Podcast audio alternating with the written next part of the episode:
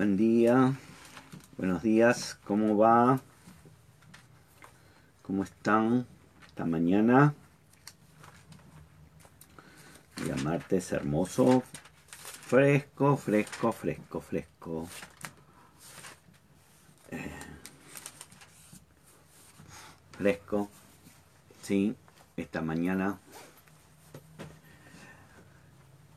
4 grados creo que hacía, no sé cuánto estaba haciendo. ¿Sí? Qué bueno que estén ahí. Voy a saludar a los tempraneros, a Eliana, a Patricia, a Eli, Rocío, Lili. ¿Cómo estás, Lili? Eh, Mónica, Mariana, María, ¿cómo estás? Noemí, todos. Cristian Bogado, Melanie. Julia, ¿cómo va? Ramona, Oscar, Sol, ¿cómo estás? Marcela, buenos días, Ramona, ya te saludé, creo. Pato, Analía, Mabel, ¿cómo va? ¿Cómo están?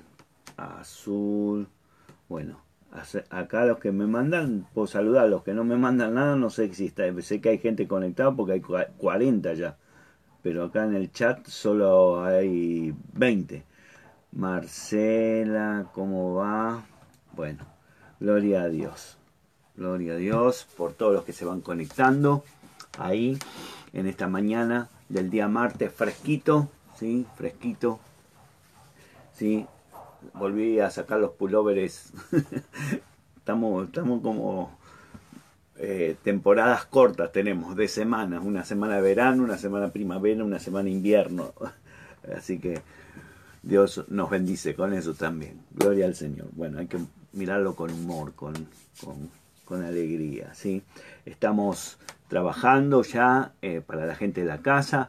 Sepan disculpar todos los problemas que hay a lo primero. Siempre pasa que a lo primero van, vienen las cosas, van pero tenemos que ordenarnos hasta que podamos ordenarnos bien y podamos estar eh, todos conectados y poder empezar a, la idea es que podamos no solamente este, está bien eh, yo entiendo todo todo a cada uno en que quieren mandar un mensajito que bueno mandale mensajitos privados no hay problema y si quieres estar en un grupo conectate con los grupos Zoe y ahí estás en un grupo y podés mandarte todo lo que quieras con los demás y entrar en oración y hacer todo lo que vos quieras. ¿Sí? Los, lo demás estamos armando para poder generar un, un, nuevo mover en la iglesia en el sentido de usar la tecnología para poder eh, aprender, poder ser ministrados, poder ser eh, eh, guiados y, y, crecer. La idea es crecer, así que vamos, estamos trabajando, sí, y realmente estoy convencido que eh, todo lo que el Espíritu Santo nos ha puesto en el corazón, todas las, guías que nos ha dado el Espíritu Santo, siempre a lo primero eh, producen turbulencias, ¿no? Por llamarlo de alguna forma, producen movimientos, produce gente que eh, se incomoda, pero tenemos que aprender a, adaptarnos y aprender también a que el crecimiento uno cambia uno cambia. Vos todavía no seguís usando usando el guardapolvo de la primaria, ni seguís usando, no, no, no seguís llorando porque te sacaron la bolsita de cuadritos del jardín de infante, porque ya eso no te sirve. Entonces tenemos que aprender que hay nuevas temporadas, nuevas cosas y lo que viene será grande y poderoso en el nombre de Jesús, porque siempre ha sido así. Eh, en la iglesia y este, estos cambios que está viendo eh, también van a ser así. Bueno, vamos a lo nuestro de lo que nos convoca hoy a la mañana. Estamos viendo la armadura para la guerra espiritual. Hoy segunda parte. Si no viste la primera parte, está en el Facebook, así que lo podés ver. Ahí eh, lo podés escuchar.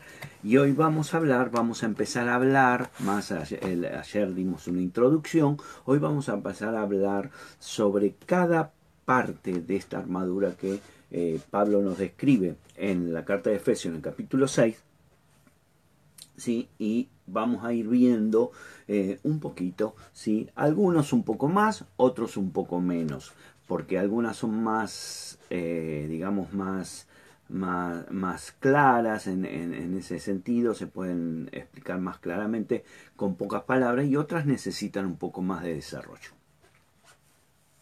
Vamos a leer para recordarnos un poquito Efesios 6, Efesios 6 en el versículo 11, voy a leer la Biblia de las Américas para, para aquellos que, les gusta como a mí leer varias versiones y ir ir estudiando las diferentes, cómo lo, lo, traducen. ¿Sí?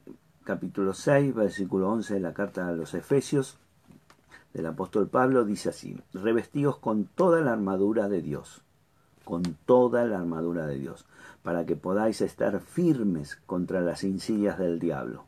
Porque nuestra lucha no es, no es, no es contra sangre y carne, sino contra principados, contra potestades, contra los poderes de este mundo de tinieblas, contra los huestes espirituales de maldad en las regiones celestiales. Por tanto, tomad toda la armadura, lo vuelvo a repetir, tomad toda la armadura de Dios para que podáis, podáis resistir en el día malo y habiéndolo hecho todo, estar firmes. En, estad pues firmes, ceñidos vuestra cintura con la verdad revestíos con la coraza de la justicia, calzaos con los pies en el apresto del Evangelio de la paz, en todo tomando el escudo de la fe con lo que podréis apagar todos los dardos encendidos del maligno. Tomad también el yelmo de la salvación y la espada del Espíritu, que es la palabra de Dios. Bueno, vamos a parar ahí.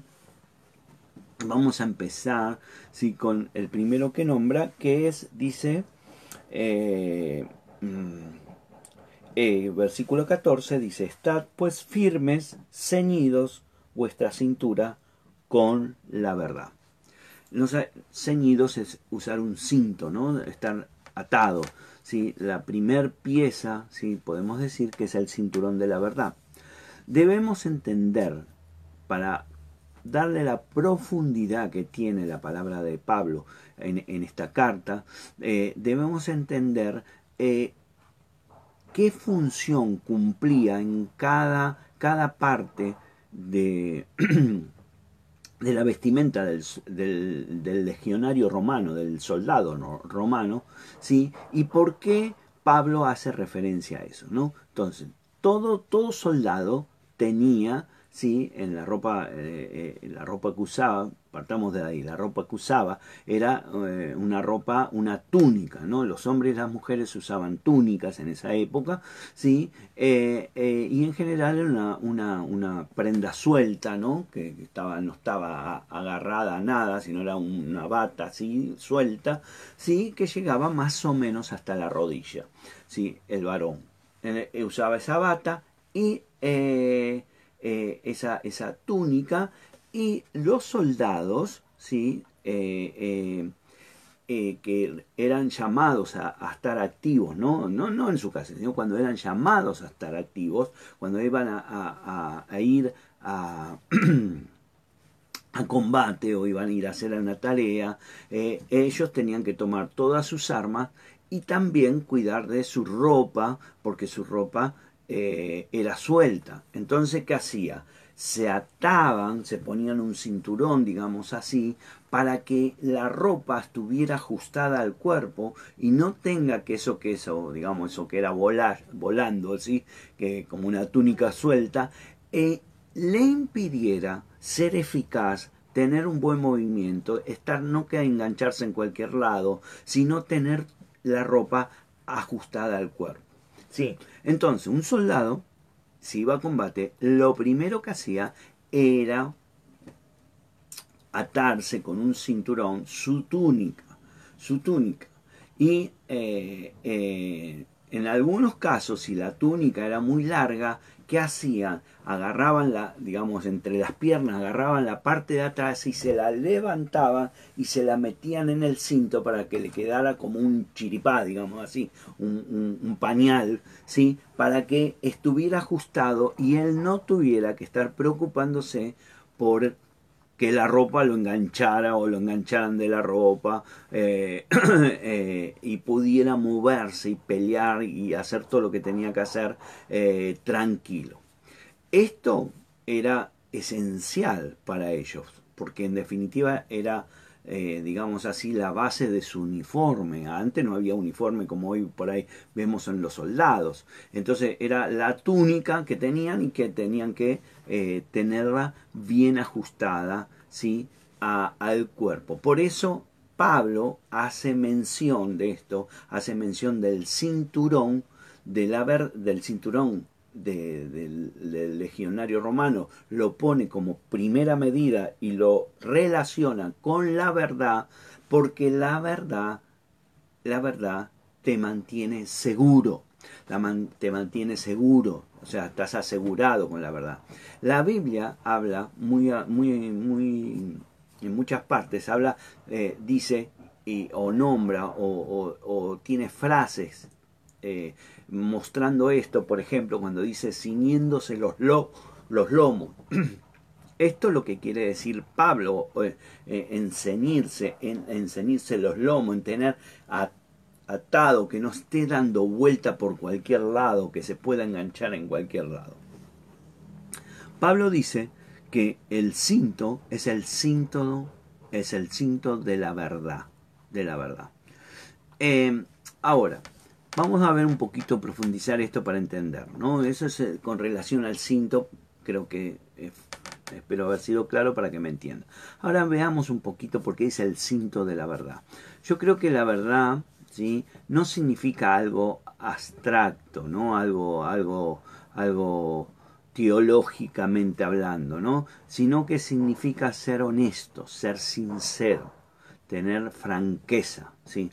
Eh, como persona eh, eh, creyente de fe, eh, nosotros a veces nos encontramos con gente muy falsa, muy hipócrita, muy que dicen cosas pero después no las hacen, muy que yo he encontrado gente que yo soy, como siempre digo, soy el más bueno de los pastores, el mejor pastor del mundo, soy el que mejor predica, soy el que mejor enseña, pero el día que le digo algo que no le gusta o el día que le digo que no, que no puede hacer tal cosa o cual otra o lo que sea, ya dejé de ser el más bueno del mundo, ya pasé al otro plano, estoy en otro plano.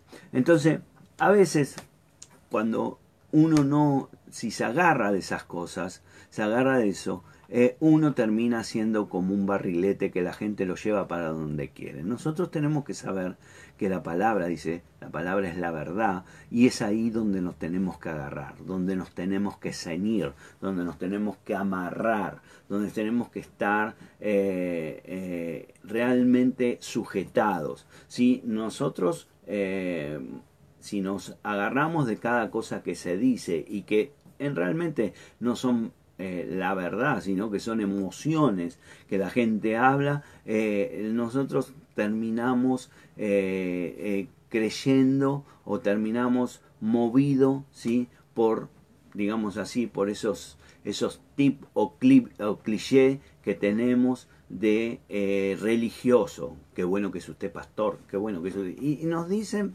para quedar bien, y está bien, no, no hay problema, pero la realidad que la verdad, la verdad es, es lo que nos va a hacer libre. Y la verdad, la única verdad, es la palabra del Señor.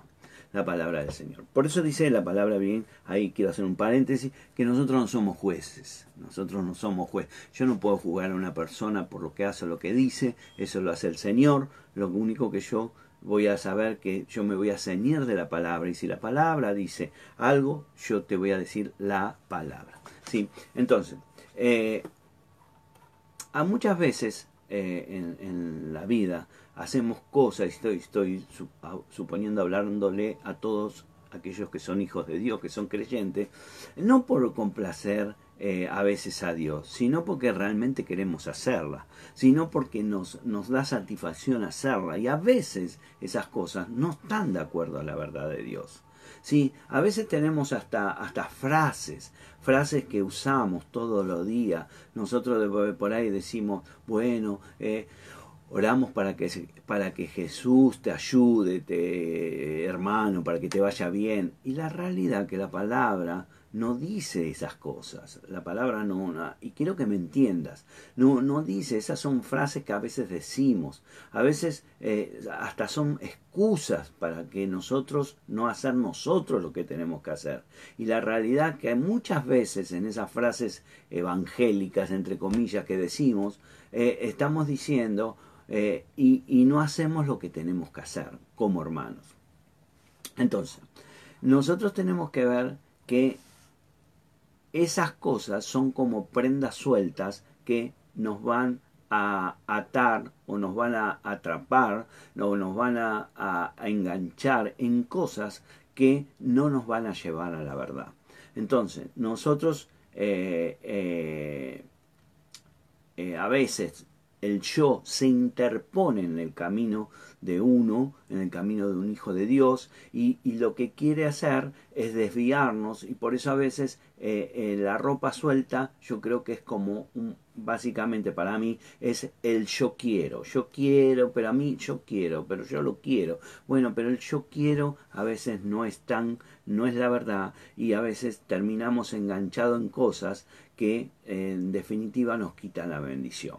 Entonces, uno, uno tiene que saber que un hijo tiene que ser activo, tiene que ser eficaz, tiene que ser, eh, tiene que moverse, tiene que estar activado, tiene que saber que es un conquistador, dice la palabra. Como hijo tenemos que saber que no podemos, no podemos andar con entre comillas, ropa suelta, porque nos podemos enganchar con cualquier cosa. Nos puede, un enojo es ropa suelta para mí. Una, una, una, una a ver, una bronca es, ropa suelta, te engancha, te, te, impide usar todo lo demás que Dios te dio, porque vos podés tener las mejores ganas de, de o podés hacer las mejores las mejores oraciones del mundo, pero si vos vivís enganchándote en cada cosa que te, pasa en la vida, en cada cosa que te dicen, en cada cosa que te molesta, en cada cosa que no, porque yo quiero, porque a mí, porque yo, porque yo pensé, porque yo me ocurrió, porque yo creía, porque yo... Eh, eh, estás enganchándote en cada paso que das.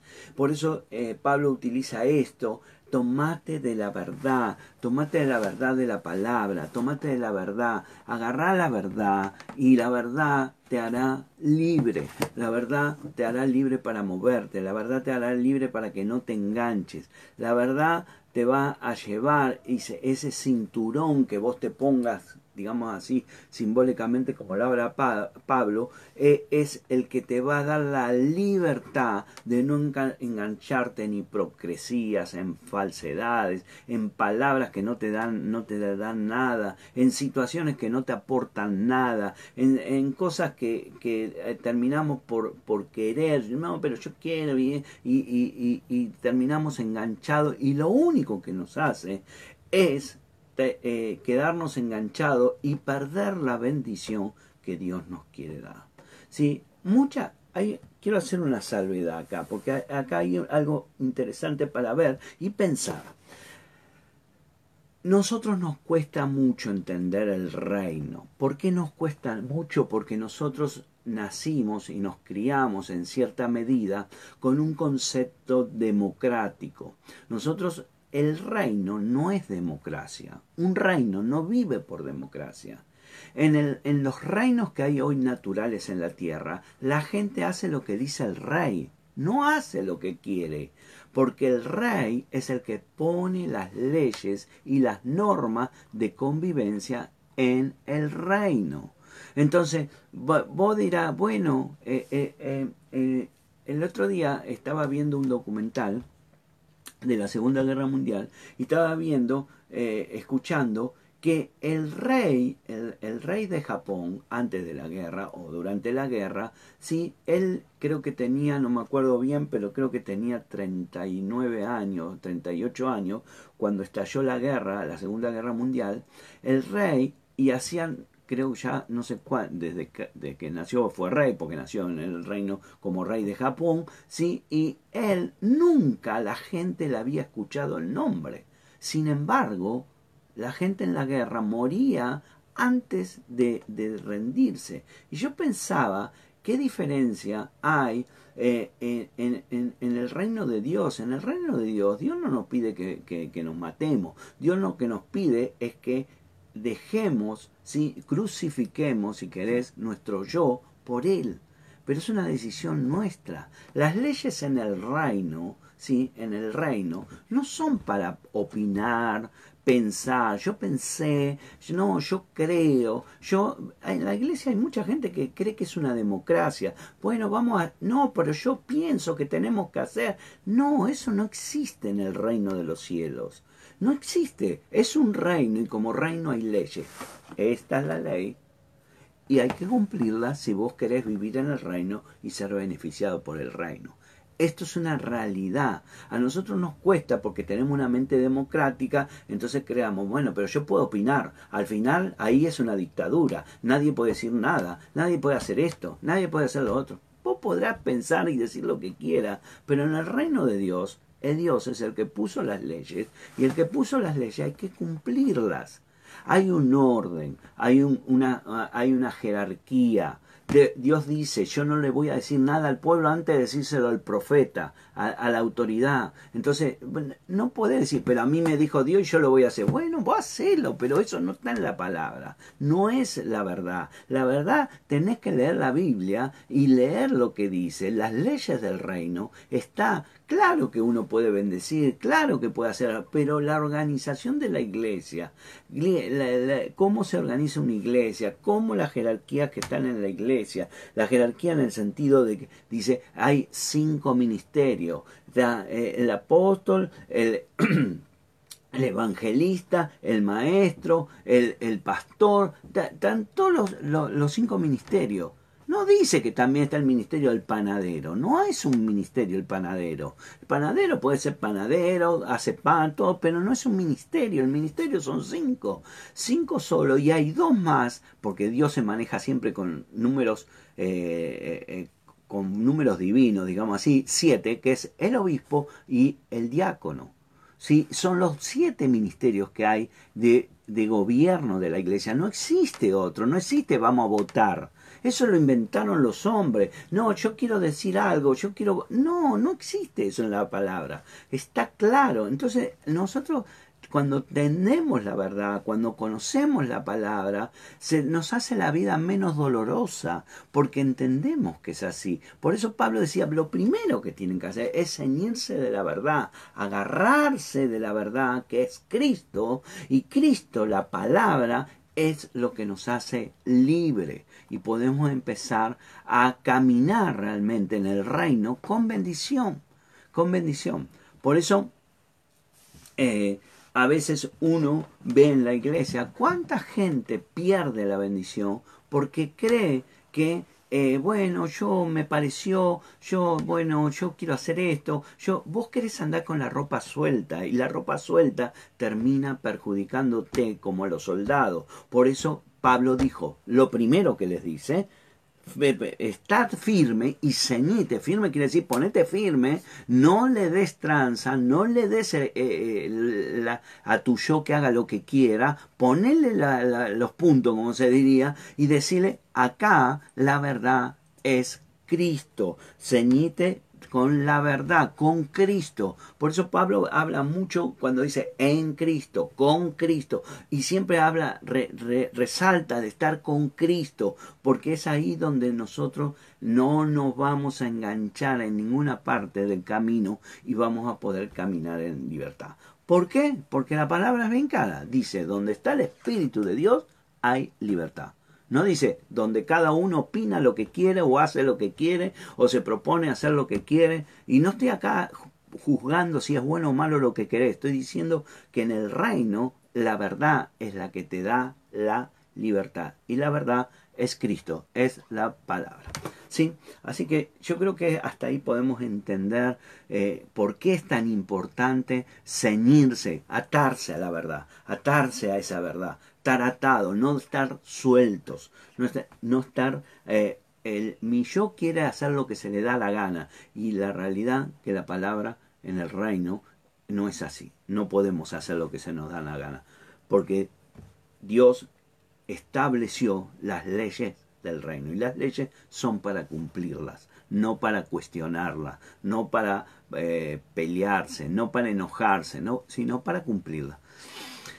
Si vos no te gusta es como, como, como, como yo eh, digo, cuando a vos no te gusta, si vas a un restaurante y no te gusta la comida, vos no volvés todos los días al restaurante a pelearte con el cocinero, con el dueño, con el mozo, con el todo, para que te hagan la comida como a vos te gusta. ¿Qué haces? Te, no vas más y te va a otro, o te va a otro restaurante. Bueno, es así como funciona el reino. ¿No te gusta? Bueno, tenés dos opciones, o lo cumplís o, bueno, buscate otra cosa, está todo bien. Eh, la gente empieza a confundir eh, y te dice, ¿y dónde está el amor de la gente? ¿Y dónde está el amor de Dios? ¿Y dónde está? No tiene nada que ver una cosa con la otra. Las leyes, es como que, eh, imagínate que el sol diga, no, hoy no voy a calentar porque no tengo ganas, porque hoy está nublado, porque hoy no sé qué. El sol tiene que cumplir la ley, todos los días y de acá a la eternidad tiene que cumplirla porque es una ley de la creación de Dios. Punto. Le guste o no le guste. Y nosotros también. Amén.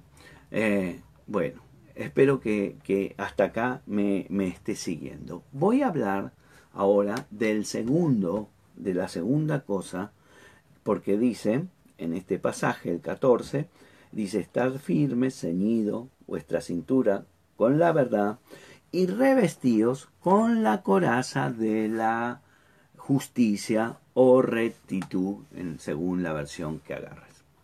Bueno, la coraza era algo que se ponía encima de todo, el soldado arriba de su túnica se ponía esa, eh, esa, eh, esa coraza.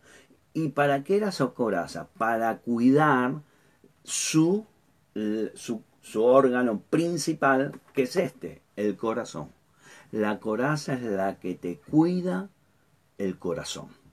La, eh, la, Biblia habla de esto, que es de suma importancia cuidar el corazón. Salomón, ¿sí? en Proverbios 4:23, dice, con toda diligencia guarda tu corazón, porque de él brotan los manantiales de la vida, ¿sí? según la Biblia de las Américas. Entonces, Salomón entendió en su sabiduría, como el hombre más sabio del mundo, así lo declara la palabra, entendió que lo más importante es guardar el corazón, cuidar el corazón. ¿Por qué? Porque de ahí es donde emana todo. Por eso Pablo dice, bueno, se ciñeron, no se engancharon, bueno, ahora cuídense el corazón, cuídense esto.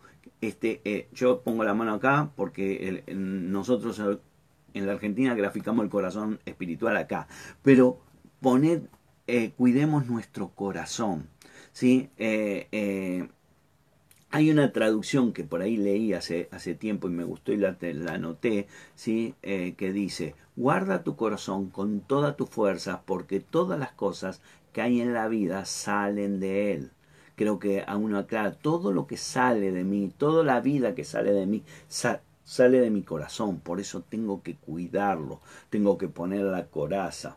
¿sí? Eh, eso es el bien, el mal, todo va a salir de acá. Todo es esencial protegerlo a nuestro corazón de las, lo que significa el enemigo puede tirarnos flecha o, tratar de, de, clavar una espada o lo que sea gráficamente como si fuera o ejemplificalmente como si fuera Pablo el guerrero, eh, protegernos. Eh, esa, esa coraza de justicia, esa coraza eh, que, que ponemos, cuida nuestro corazón. Entonces, ahora, ¿qué, qué, qué, qué, qué significa Pablo acá? Eh, habla ¿sí? de justicia. ¿Qué, ¿A qué se está refiriendo Pablo? ¿Sí? Porque uno tiene que ver que, que, en qué contexto Pablo está poniendo coraza de la justicia. ¿En qué, qué es esa justicia? Eh, Pablo habla en Primera de Tesalonicenses 5.8, dice algo interesante. Dice, pero puesto que nosotros somos del día, seamos sobrios habiéndonos puesto la coraza de la fe, escucha, la coraza de la fe y del amor, y por yelmo la esperanza de la salvación. Acá Pablo, ¿sí? acá en la carta de, la primera carta de Tesalonicense, Pablo describe a la coraza desde otro punto de vista. Lo pone y lo llama la coraza de la fe y el amor. ¿Sí? Entonces, si nosotros pusiéramos estos dos pasajes, la coraza de la justicia, por un lado, y por el otro lado, lo que dice Pablo en Tesalonicense, la coraza de fe y el amor, esto nos puede dar una gráfica de lo que Pablo tiene o él piensa que es una coraza para un creyente, para un hijo de Dios. No, no, no es tanto la justicia de lo que obramos o de la o del eh, digamos las leyes que hay eh, eh, en el sentido de, de fe, sino porque la justicia dice que viene solo por la fe. Ahora, Pablo está hablando de otra cosa. ¿Qué habla?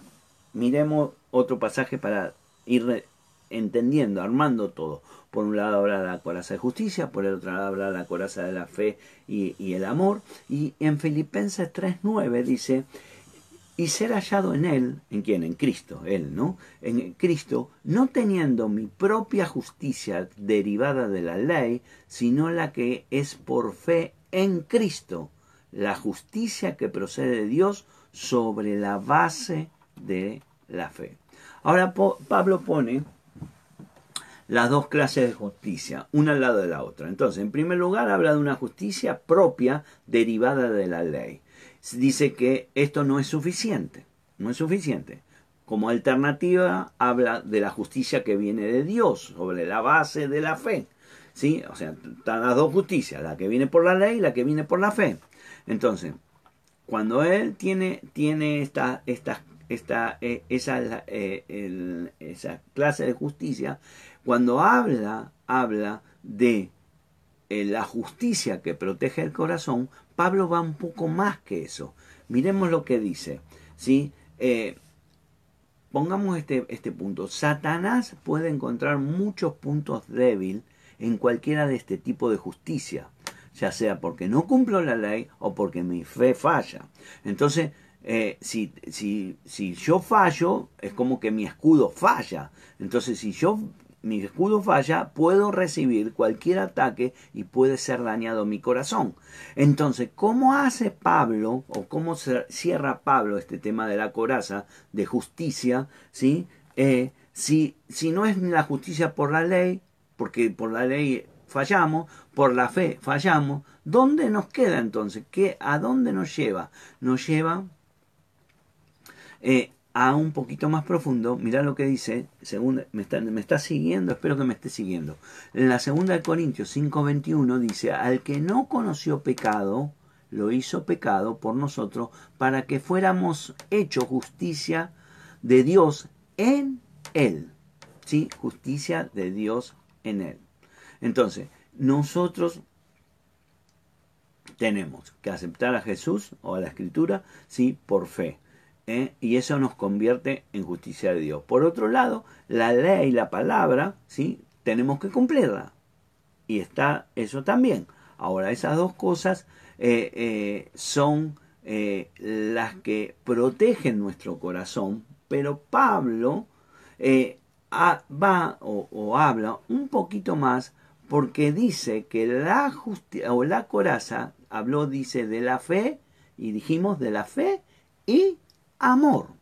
O sea que hay justicia, justicia por la ley, por estar en Cristo, ¿sí? Pero también hay algo que dice él, y amor.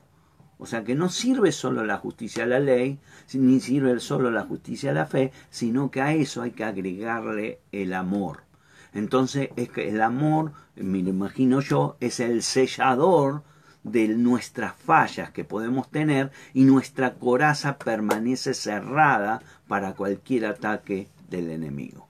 Entonces, no hay otra manera de tener justicia en nuestra vida si no hay también amor. Amor.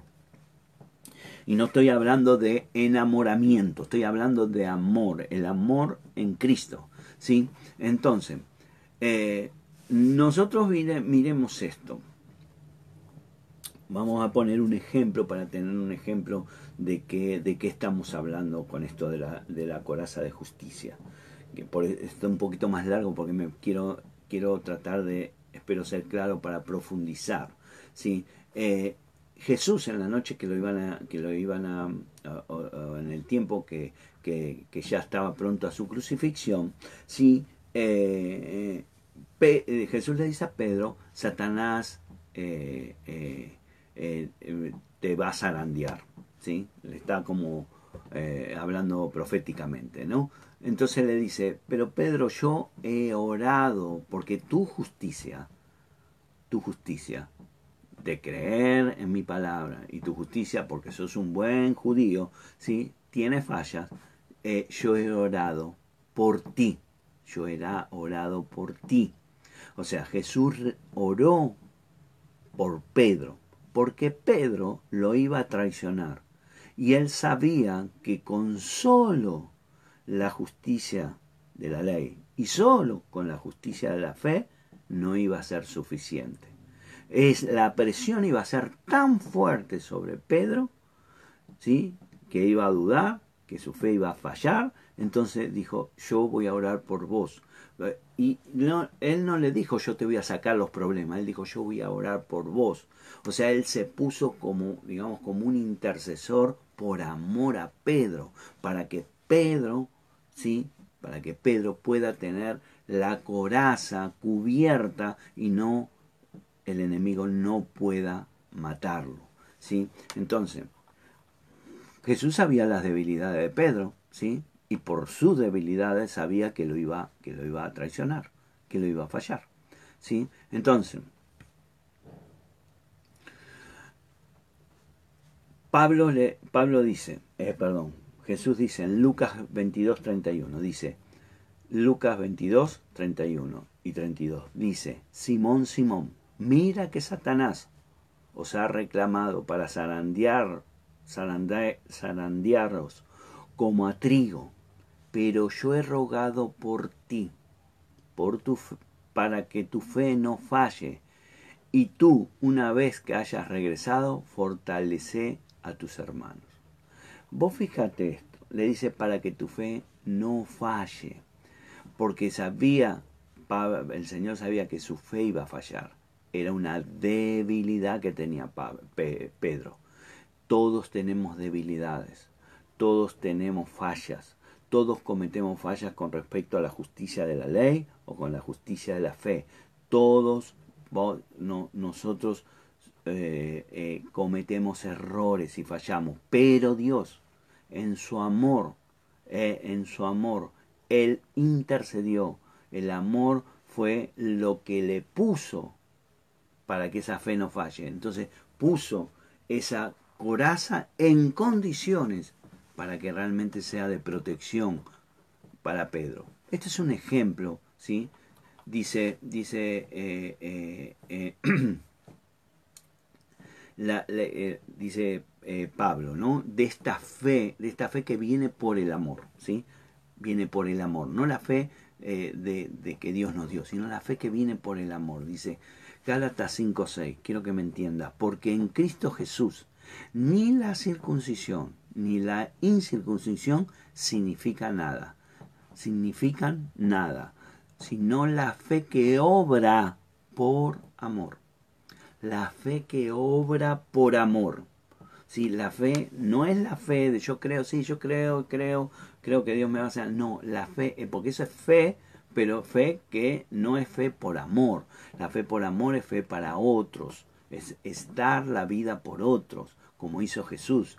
Entonces, eh, Pablo eh, lo que nos dice o no, nos presenta o, o no, nos trata de decir que ninguna clase de, de, los actos exteriores, rituales, eh, eh, o, lo que hacían los judíos eh, es suficiente, ¿sí? sino que tenemos que, no solo tenemos que tener la coraza de la ley, de justicia de la ley, ¿sí? o tener eh, eh, éxito en la vida cristiana, en el sentido de fe, bueno, yo esto, hago trabajo, hago esto, hago lo otro, sino que necesito, necesito no una fe solamente teórica o una fe, necesito una fe activa, pero una fe activa en él o a través de el amor de Cristo. ¿Sí?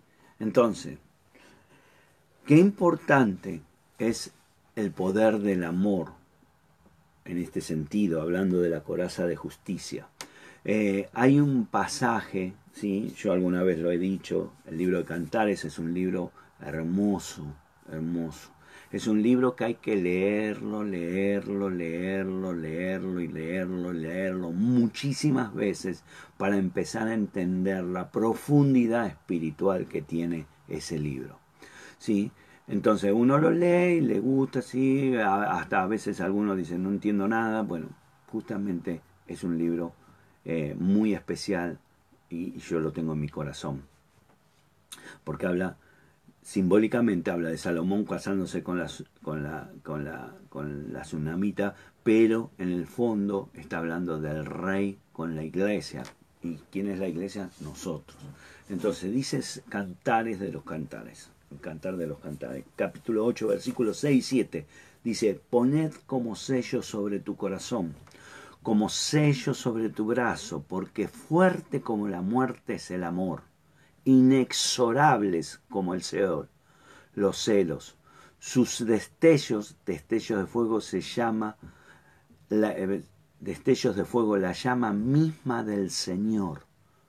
Los muchos aguas no pueden extinguir el amor ni los ríos la negará, ni el hombre diera todos los bienes de su casa por amor, de cierto lo menospreciaría. Vos fíjate que dice, es más fuerte que la muerte. Es más fuerte que la... Y es un sello, el amor es un sello. Sello, no solo sello que dice puesto en tu corazón, sello puesto en tu brazo, sí, que porque ahí representa lo interior y lo exterior, el brazo por lo exterior y el corazón por lo interior, es un sello. Entonces, hasta la muerte, ¿sí?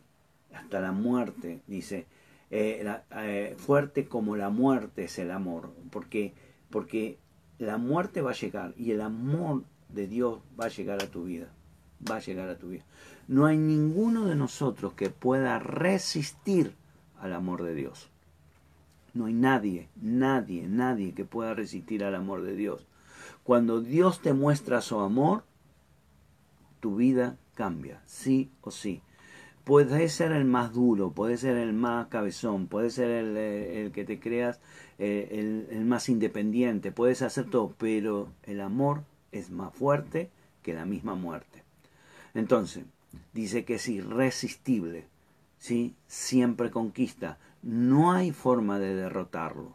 Por eso el amor nos protege contra todas fuerzas negativas que pueda haber ¿sí? como el resentimiento, la falta de perdón, la amargura, el desánimo, la desesperación, no sé, todas las que se te puedan ocurrir nombrar y que son las que pueden corromper tu corazón y pueden arruinar tu vida, eh, eh, porque después de ahí va a salir la vida que tenés, entonces cuando destruyen tu corazón, lo que sale es lo que tenés adentro. Eh, Pablo dice, ponete esa coraza, esa coraza de justicia, sí, es tus acciones y es tu fe, pero también tiene que estar el amor de Cristo en tu vida. Tiene que haber amor de Cristo en tu vida. Y Pablo dice, graficando el amor, ¿sí? Eh, eh, en 1 Corintios 13, que es un, un capítulo que todo hijo debe leer, porque habla del amor. El amor dice 13.4, 1 Corintios dice, el amor es paciente, es bondadoso, el amor no tiene envidia, el amor no es jactancioso, no es arrogante, no se porta indecorosamente, no busca lo suyo, no se irrita, no toma en cuenta el mal recibido, no se regocija de la injusticia, sino que se alegra con la verdad, con la palabra, con la verdad, todo lo sufre todo lo cree, todo lo espera, todo lo soporta, que es lo que dice de lo que habla de la palabra. El amor nunca deja de ser, pero si hay dones de profecía se acabarán, y si hay lenguas cesarán, si hay conocimiento se acabará. Pero como dijo lo primero, el amor nunca va a desaparecer. Esa es la coraza que necesitamos, la que nunca falla. Esa es la coraza que puede tener puntos débiles, Si yo me baso solo en la ley, en la justicia de la ley, o sea, como, bueno, yo cumplo, ¿sí? Cuando hablo de justicia de la ley, yo cumplo, yo voy a la ley, yo voy a la iglesia, yo hago esto, yo, yo eh, me porto bien, eh, es como un reglamento, ¿sí? Está bien, pero no sirve, no, no, no, no, no me protege mi corazón. También, bueno, yo tengo fe, sí, sí, sí, yo, sí, yo, yo creo en Dios, yo creo en Dios, yo hablo con Dios, viste que la gente te dice, yo creo en Dios, sí, y algunos te dicen, bueno, yo tengo mi Dios, es mi Dios, bueno, es tu Dios, no es Dios. Y, y, y, eso no alcanza, lo que necesitamos es el amor de Cristo para que sellar sea un sello donde eh, eh, sea un sello de todas nuestras deficiencias en el corazón y pueda protegerlo de los ataques que Satanás quiera enviarnos. Por eso Pablo usa esa, esa imagen de coraza, ¿sí? Para, porque cuando está la coraza nada puede entrar. Por eso es suma importancia cuidar nuestro corazón, cuidar nuestro corazón. Así que Vamos a parar ahí, ¿sí? No sé, uy, cómo me fui, a veces me, ya me estoy yendo, estoy, a veces me voy del horario. Eh, pero creo que el primer, este versículo 14, creo que ya te ha quedado un poquito más claro, espero que sí, después coméntamelo. Eh, y mañana seguiremos con el versículo 15 y seguiremos profundizando un poquito esta imagen eh, de la armadura que habla Pablo que debemos ponernos. Espero que te sea de bendición. Recordemos que hoy están los grupos hoy. Conectate, conectate, conectate. A, o a partir de, ayer hemos abrido, abierto, perdón, abrido, qué, bruto que soy. Abierto eh, los grupos de, de WhatsApp de los grupos SOES aunque no te conectes en vivo, conectate al grupo para recibir palabra, para recibir una bendición, para compartir con los hermanos, ¿sí? Eh, eh, aunque vos digas, bueno, pero no puedo porque no tengo, bueno, pero el grupo lo puedes estar, puedes eh, compartir y puedes estar. Así que sería bueno que lo hagas. Si no sabes cómo hacerlo, los que son de la casa se tienen que conectar con el con su ministro. Los que los que no son de la casa porque no están conectados con pero están conectados a través de los vivos y demás puedes hacerlo ahí al teléfono que se pone en el chat enviar me quiero conectar con un grupo Zoe y, y ahí te van a mandar las instrucciones y te van a mandar lo que tengamos lo que tenés que hacer si tenés un pedido de oración o querés una entrevista con la pastora conmigo, lo puedes también solicitar ahí, que ahí te van a derivar con la secretaría para que puedas eh, concretar un, turno de, de administración. Queridos hermanos, no sé vos, pero yo estoy sumamente entusiasmado por lo que va a venir. Sí, yo sé que a veces todo toda, toda, toda, todos cambios son a veces medios como que son conflictivos, pero tenemos que eh, prepararnos para lo bueno. Si hay algo que he aprendido en, este, en, este, en estos tiempos, ¿no? Sí, creo que todos los que tienen ya varios años en la casa, todos los cambios que hemos hecho, hemos terminado siendo más que bendecidos. Y yo le doy la gloria al Señor. Qué bueno que ha sido con nosotros. A mí me han dicho, estás loco, vas a cambiar todo eso, vos estás loco, se, te va, se va a ir toda la gente, se va Yo no lo hago por la gente, quiero que me entiendas bien. Yo lo hago porque Dios me lo pide. Y si Dios me lo pide es porque seguramente quiere bendecirte. Dios quiere bendecirte, a vos y tu casa. Y busca diferentes formas para, eh, para bendecirte. El otro día estaba, haciendo un resumen cortito, te doy para que ya te libero, si querés. Eh, estaba haciendo un resumen y, estaba mirando eh, todos los milagros y las sanidades que hizo Jesús durante su ministerio de tres años. No hay uno solo que sea igual, todos son diferentes todos los hace de forma diferente, en forma, eh, dice cosas diferentes, eh, acciona diferente, a uno lo escupe, a otro le pone la mano, a otro le dice, al otro lo, levanta, al otro, todos diferentes. ¿Por qué? Porque Dios, Dios sabe que el hombre cuando se habitúa a algo, se enquista y no crece más. porque se queda cómodo, entra en lo que se llama la zona de comodidad. Entonces dice, ya estoy comodito acá, me quedo acá y, ya está, listo.